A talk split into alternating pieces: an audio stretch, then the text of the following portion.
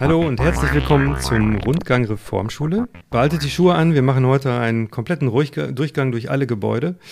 Ins Detail gehen wir dann in den späteren Sendungen. Ich bin Timo Knöpper. Und ich bin Lisa Winter und mit dabei auf dieser Wanderung heute. Ja, und das ist hier der Pilot. Wir sind in der nullten Folge und das ist für uns natürlich total spannend und aufregend. Wir sind auch so ein bisschen aufgeregt. Aber weil wir wissen, welche tollen Themen kommen, sehen wir dem Ganzen eigentlich ganz positiv entgegen. Wir stellen uns kurz vor, sagen, was wir so machen und dann sagst du uns ein bisschen, Timo, welche Themen es gehen soll in diesem Podcast.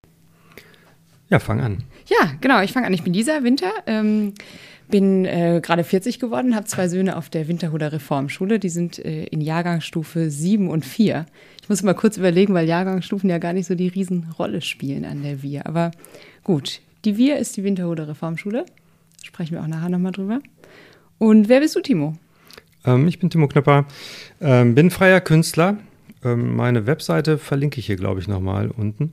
Mhm. Und ähm, ja. Hast du Kinder? Ich habe ich habe drei Kinder, auch an der Winterhuder Reformschule. Und äh, die sind aus gutem Grund da. Warum denn? es liegt hauptsächlich daran, dass ich mit meiner eigenen Schulerfahrung ziemlich unzufrieden bin. Mhm.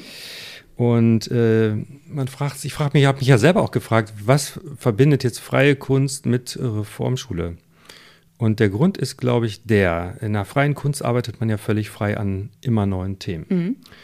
Und äh, das heißt, man muss immer wieder Neues lernen.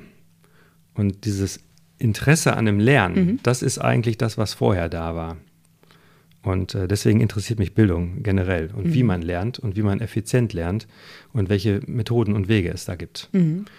Und deswegen bin ich dann ähm, als auf die Reformschule, als wir gesehen haben, es gibt hier eine Reformschule, haben wir gesagt, okay, unsere Kinder gehen auf jeden Fall dahin. Und dann bin ich da so reingesogen worden in den Elternrat. Da bin ich jetzt vier oder fünf Jahre dabei.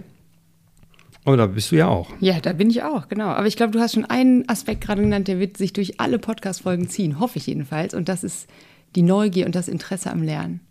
Wenn das nicht mal der Schlüssel ist, der am Ende alles zusammenschließt. Ich, ich bin gespannt. Genau, ich bin auch im Elternrat ähm, seit drei Jahren und äh, finde mir, also mir macht das auch wirklich Spaß. Ähm, der Podcast hat ja jetzt nicht direkt was mit dem Elternrat zu tun, aber ist so aus der Runde eigentlich entstanden, oder? Genau. Kommen wir eigentlich zum Thema, warum machen wir überhaupt den Podcast? Und für wen ist er? Mhm. Ähm, eine der Sachen bei der Reformschule ist ja, dass eine Reformschule sich auch immer weiter reformieren muss. Es ist ja so, die Reformpädagogik gibt es eigentlich seit über 100 Jahren und äh, die Winterhuder Reformschule seit äh, 2003, 2004 ungefähr. Ähm, aber alle, die da arbeiten und alle, die die Schule besuchen, haben vorher keine Reformpädagogik kennengelernt. Das heißt, die Eltern nicht, die meisten Lehrer waren auch nicht auf einer Reformschule. Und äh, deswegen fällt man halt leicht immer wieder in dieses Nicht-Reformschulen-Ding zurück. Und ähm, um das so ein bisschen aufrechtzuerhalten und um neue Eltern und auch neue Lehrer teilweise zu informieren, äh, dafür machen wir diesen Podcast, aber natürlich auch für alle anderen, die sich generell für das Thema interessieren. Weil wir sprechen zwar viel über die Winterhuder Reformschule als Beispiel, weil wir die kennen, mhm. aber äh, wir wollen auch natürlich allgemein über ähm, Reformpädagogik und den Anspruch ähm, reden und auch irgendwann mal über, wie wird eine Schule eigentlich Reformschule. Mhm. Genau. Timo, ich glaube, was für alle am allerinteressantesten ist, ist natürlich zu verstehen, was ist überhaupt eine Reformschule. Und das kann man relativ gut definieren darüber, was es nicht ist. Aber ich würde sagen, bevor wir diesen äh, zentralen Aspekt uns kurz angucken, einmal zur Einordnung. Wie ist das denn mit der Schullandschaft in, Han in Hamburg? Ja, in Hamburg gibt es natürlich die Grundschulen, die gehen bis zur vierten Klasse, wie fast überall in Deutschland. Ähm, danach gibt es nur noch Gymnasien und Stadtteilschulen. Mehr nicht an allgemeinbildenden. Ähm, Stadtteilschulen sind das, was normalerweise Gesamtschulen genannt wird. Es gibt also keine Realschulen, keine Hauptschulen. Ähm, mal zur Einordnung. Es gibt ja sehr wenig Reformschulen in Deutschland. Also es ist ein ganz kleiner Prozentsatz nur von, von Reformschulen. Mhm. Und der sollte natürlich eigentlich viel höher sein, weil wir diese, ähm, diesen Schulansatz einfach für viel geeigneter, viel kindgerechter und viel effizienter halten. Mhm. Und da schieße ich jetzt mal direkt ein Klischee mit rein, was mir oft entgegengeschwappt, das sei eine Privatschule. Und das ist es ja nun nicht. Wir sind eine ganz normale staatliche Stadtteilschule, mhm. die aber ähm, vor fast 20 Jahren ähm, immer, immer weiter sinkende Schülerzahlen verzeichnete und daraufhin unter anderem aufgrund von äh, der Elterninitiative damals ähm, beschlossen hat, wir werden jetzt eine Reformschule. Mhm. Die Schule hat sich also mal also wirklich grundlegend neu erfunden, so können wir das sagen, mit, ja. einem, mit einem Ansatz, den wir zwei, aber auch viele andere eigentlich für total logisch und gut halten. Ähm, zugleich ist es aber jetzt Werbung nicht im Sinne von, einer, von einem finanziellen Interesse oder so, denn die Schule kostet kein Geld, sondern es ist, wenn es hier als Werbung irgendwo klassifiziert werden kann, dann für die Idee, die dahinter steckt und das Mindset vom Lernen, was wir einfach unheimlich gut finden. Willst ja, du das genau. unterschreiben? Genau. Das ist genau richtig, ja. Mhm. Die Schule geht ja von der 0. Klasse bis zur 13. bei uns. Also wer will, kann mit knapp fünf, sechs Jahren starten und geht mit dem Abitur wieder raus. Ähm, aber jeder andere Bildungsabschluss ist auch möglich auf dem Weg zum Abi. Es muss also nicht jeder. Genau, das Abitur ist auch zentral. Also es ist jetzt nicht ein besonderer, ein besonderes Schulabitur oder so. Mhm. Und äh, die Wir ist gut abgeschnitten in den letzten Jahren. Wir haben insgesamt übrigens ungefähr 1200 SchülerInnen an der Schule. Mhm. Also große Schule. Und jetzt kommt die finde ich, zentrale Frage, was ist denn nun eine Reformschule? Ähm, möchtest du es mal abgrenzen vielleicht zum klassischen Schulsystem? Ja, wir fangen mal damit an, es gibt keine Noten, zumindest nicht bis zur neunten Klasse. Richtig. Und das ist ja schon mal irgendwo ein Donnerschlag. Äh, weiß ich jedenfalls noch aus meiner eigenen Schulkarriere, da hat sich irre viel über Noten definiert. Äh, für die Lehrer, für die Lehrerinnen, für die Eltern, für die Schüler. Also das war irgendwo das System, was die Sache am Laufen gehalten hat, tragischerweise. Und Noten haben wir eben an der Winterhude Reformschule nicht. Was wir aber haben, sind Zeugnisse. Ja, die Zeugnisse haben wir. Ähm, die sind auch viel ausführlicher als die traditionellen Zeugnisse, die über vielleicht eine DIN A4-Seite gingen. Unsere gehen meistens über acht DIN A4-Seiten, mhm. ähm, sind sehr textlastig auch. Es gibt viele Bemerkungen zu den einzelnen ähm, Kursen, die die SchülerInnen besucht haben. Genau, ähm, und es geht meiner und? Meinung nach auch viel mehr um Fortschritte, ne, als um absolute Bewertung. Ja, genau. Vor allem ist es auch gar nicht so wichtig, dieses Zeugnis dann am Ende des Halbjahres oder Schuljahres, mhm. weil die SchülerInnen einfach ähm, unterhalb, innerhalb, in, im Jahr jeweils sich schon selbst beurteilen. Also ist, das Zeugnis ist für keinen eine Überraschung und alle können sich selber gut beurteilen und wissen ungefähr, wo sie stehen. Mhm.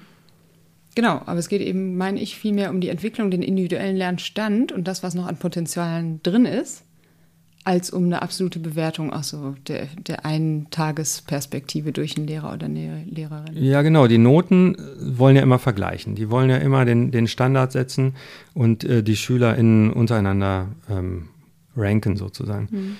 Und äh, bei uns äh, steht das individuelle Lernen im Vordergrund. Das heißt, jeder lernt immer an den Stellen, wo er kann und mag. Mhm. Und damit ist natürlich nicht möglich, alle über einen Kamm zu scheren. Mhm. Ähm, aber wenn jetzt, wenn man individuell lernt, also bei uns gibt es keinen Frontalunterricht. Ja, das, das wäre der nächste. zweite Donnerschlag, glaube ich. Wie kann denn Lernen funktionieren? Wie kann das System Schule funktionieren ohne Frontalunterricht? Ja, ähm, das habe ich mich am Anfang auch gefragt. Also die SchülerInnen bearbeiten sehr viel Material, selbst oder im Team. Und die äh, LehrerInnen sind äh, dann eher Lernbegleiter. Also sie werden bei Problemen gefragt. Bei Problemen fragt man aber auch die älteren Mitschülerinnen. Und das Ganze nennt sich selbstgesteuertes Lernen. Also man, man versucht, den SchülerInnen zu erklären ähm, und beizubringen, wie sie selbst lernen können. Das heißt, sie müssen selber ihren eigenen Lernweg finden. Also wenn man einen Frontalunterricht hat, beschreibt der Lehrer einen Lernweg. So, und den müssen jetzt alle schlucken, ob sie wollen oder nicht, oder ob sie es können oder nicht. Und äh, bei uns ist es so, ähm, die SchülerInnen suchen halt, versuchen vielleicht einen Lernweg und wenn der nicht klappt, wenn der für sie irgendwie nicht funktioniert, so wie bei mir zum Beispiel Vokabelkästchen, funktionieren bei mir null weil ich ein visueller Lerner bin. Und bei Vokabelkästchen sind die Vokabeln immer an derselben Stelle. Aber wenn ich mir eine Seite vollschreibe mit Vokabeln, dann mhm. weiß ich immer, ah, diese Vokabel stand irgendwo rechts oben. Und dann erinnere ich mich da eher dran. Also, ähm, genau so äh, habe ich dann festgestellt, das eine Lernen funktioniert für mich nicht und das andere funktioniert für mich. Und mhm. genau das müssen die Schüler bei uns eben auch rausfinden. Und da haben sie die Möglichkeit zu. Ja, und das Irre ist ja, früher oder später im Leben muss man es für sich selber rausfinden. Wir sind nur nicht gewöhnt, klassischerweise, dass die Schule diesen, dieses Finden schon zulässt, sondern man, man ist so gewöhnt, die Schule leitet einen durch und am Ende ist man erwachsen, kommt da irgendwie raus und dann geht's los. Da muss man seine eigenen Wege finden. Und das ist eben das Coole hier, finde ich auf jeden Fall, dass die Schule das früher ermöglicht.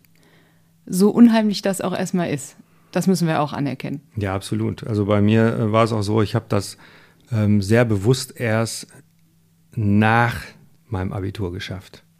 Also ich weiß noch ganz genau, dass ich das erst danach in der Ausbildung und im Studium dann erst begriffen habe, mhm. dass ich mich da selber drum kümmern muss mhm. und wie ich lerne und was meine Stärken sind mhm. und danach gehe. Ja. Ähm, das ist ja auch so etwas. Bei uns an der Reformschule versucht man ja auf die Stärken ähm, aufzubauen und nicht die Schwächen auszumerzen. Mhm. Genau. Bei mir war es genau andersrum übrigens. Ich bin, äh, ich hatte das Glück, auf eine Schule zu gehen, die das von Anfang an ermöglicht hat. Und äh, ich bin mir auch ganz sicher, dass mir vieles im Leben deswegen so unheimlich einfach gefallen ist, weil ich relativ früh gelernt habe und lernen dürfte, selber zu lernen. Ja, genau, so funktioniert das bei uns an der Schule, so ungefähr jedenfalls. Wir sind ja nun beide auch keine Pädagogen, jedenfalls nicht ausgebildet mit dem Herzen vielleicht, aber äh, nicht in der, in der Kompetenz. Von daher, wir erzählen ja hier aus unserer Perspektive, das müssen wir vielleicht auch dazu sagen. Und weil wir die Weisheit nicht mit Löffeln gefressen haben, laden wir uns ab, ab und zu mal so eine Expertin ein oder einen Experten.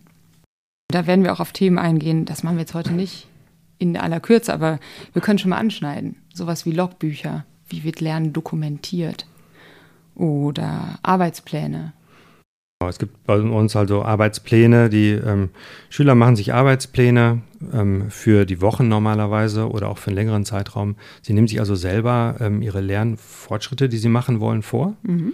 Und dann wird am Ende geguckt, habe ich das geschafft, habe ich das nicht geschafft. Mhm. Und was ähm, brauche ich, um es zu schaffen? Genau. Mhm. Und ähm, also mal ein Beispiel von den Hauptfächern kann man ja mal sagen, wie das so ungefähr funktioniert, dass sie eben selber lernen. Wenn es zum Beispiel ähm, Deutsch, Englisch und Gesellschaftsfächer werden bei uns gleichzeitig angeboten. Und dann können sich die Schüler entscheiden, was will ich denn heute machen. Also wenn sie keine Lust auf Deutsch haben, machen sie eben kein Deutsch, dann machen sie was anderes. Und äh, die Grundidee ist dabei natürlich ganz klar, wenn mich irgendwas interessiert, dann lerne ich es auch schneller. Und wenn mich was nicht interessiert, dann ist es für mich ein Riesenberg. Mhm. Und wenn ich dann warte, bis ich mal in der richtigen Stimmung bin oder so, dann fällt es mir natürlich viel leichter. Mhm.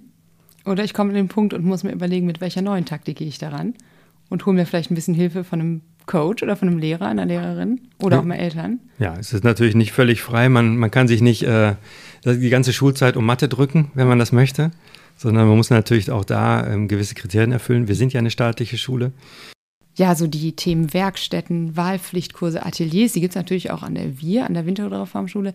Das sind ja aber so Elemente, die kennt man auch aus dem klassischen Schulsystem. Gehen wir heute nicht so sehr darauf ein, aber dann in einer späteren Folge. Was allerdings sehr speziell ist für diese Schulform, ist das Format der sogenannten Herausforderungen.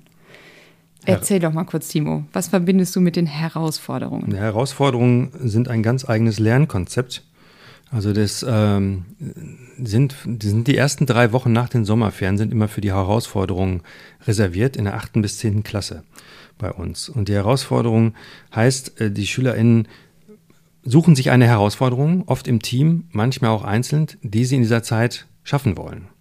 Das kann eine Alpenüberquerung sein, das kann eine lange Radtour sein, Kanutouren haben wir dabei gehabt, wir haben aber auch Mitarbeiten auf dem Bauernhof gehabt, mhm. ähm, Besuche im Kloster gab es, glaube ich, auch schon. Mhm. Das ist wirklich vielfältig und ähm, das Wichtige ist ja, es muss ja auch vielfältig sein. Die SchülerInnen sind ja alle verschieden und jeder muss sich selbst eine Herausforderung suchen. Für den einen ist halt die körperliche Anstrengung die Herausforderung, für den anderen das soziale Miteinander in der Zeit. Mhm. Ähm, ganz wichtig dabei ist, die Lehrkräfte, die das begleiten, mischen sich eigentlich nicht ein. Also sie treffen die Entscheidung nicht. Die Schülerinnen können sich also nicht darauf verlassen, dass der, der Lehrer oder die Lehrerin am Ende ähm, jetzt sagt, wo übernachten wir, sondern sie müssen das alle selbst machen. Mhm. Und das ist etwas, was unsere Schülerinnen auch wirklich gut können. Dieses ähm, sich selbst organisieren. So, das lernen sie sowieso in der Schule schon und das können sie jetzt in der freien Wildbahn nochmal beweisen. Ja, können und müssen. Ja, super. Okay, jetzt sind wir schon total tief im Thema hier. Herausforderung. Ähm, Wir wollen in der nächsten Folge oder in der ersten richtigen Folge dann ja so ein bisschen allgemein über Reformschule auch nochmal sprechen, richtig? Genau, was sind die Grundgedanken? Ähm, worum geht es eigentlich überhaupt? Was soll das überhaupt bedeuten? Und da werden wir ganz allgemein anfangen. Und in den Folgen danach geht es dann um die Themen, zum Beispiel Projektarbeit, mhm. ist bei uns ein großes Thema an der Schule.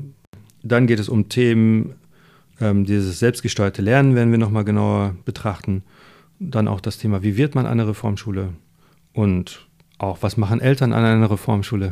Und äh, genau, da, da wollen wir ein bisschen äh, für sensibilisieren und äh, ein bisschen Begeisterung wecken. Genau. Und äh, ihr dürft auch Begeisterung wecken, bei uns nämlich. Ihr könnt kommentieren, ihr könnt uns Fragen stellen. Das Ganze lebt ja auch von Dialog irgendwo. Ähm, besucht uns auf der Homepage rundgang-reformschule.de. Richtig, Timo? Ja, das stimmt. Da könnt ihr Fragen stellen, kommentieren. Ihr könnt uns auch finanziell ein bisschen unterstützen, wenn ihr möchtet. Ähm, aber da versuchen wir alle Folgen zu sammeln und das Ganze so ein bisschen ja, lebendig zu lassen. Richtig? Ja, da sammeln wir auf jeden Fall alle Folgen. Und ähm, wenn es Fragen gibt, beantworten wir die auch gerne, soweit wir können. Vielleicht dann in der nächsten Folge. Genau. Genau, das war es dann auch schon für unseren Piloten. Boah, ich freue mich so auf die nächsten Folgen. Es wird super. Ja, bis zum nächsten Mal. Los geht's. Bye.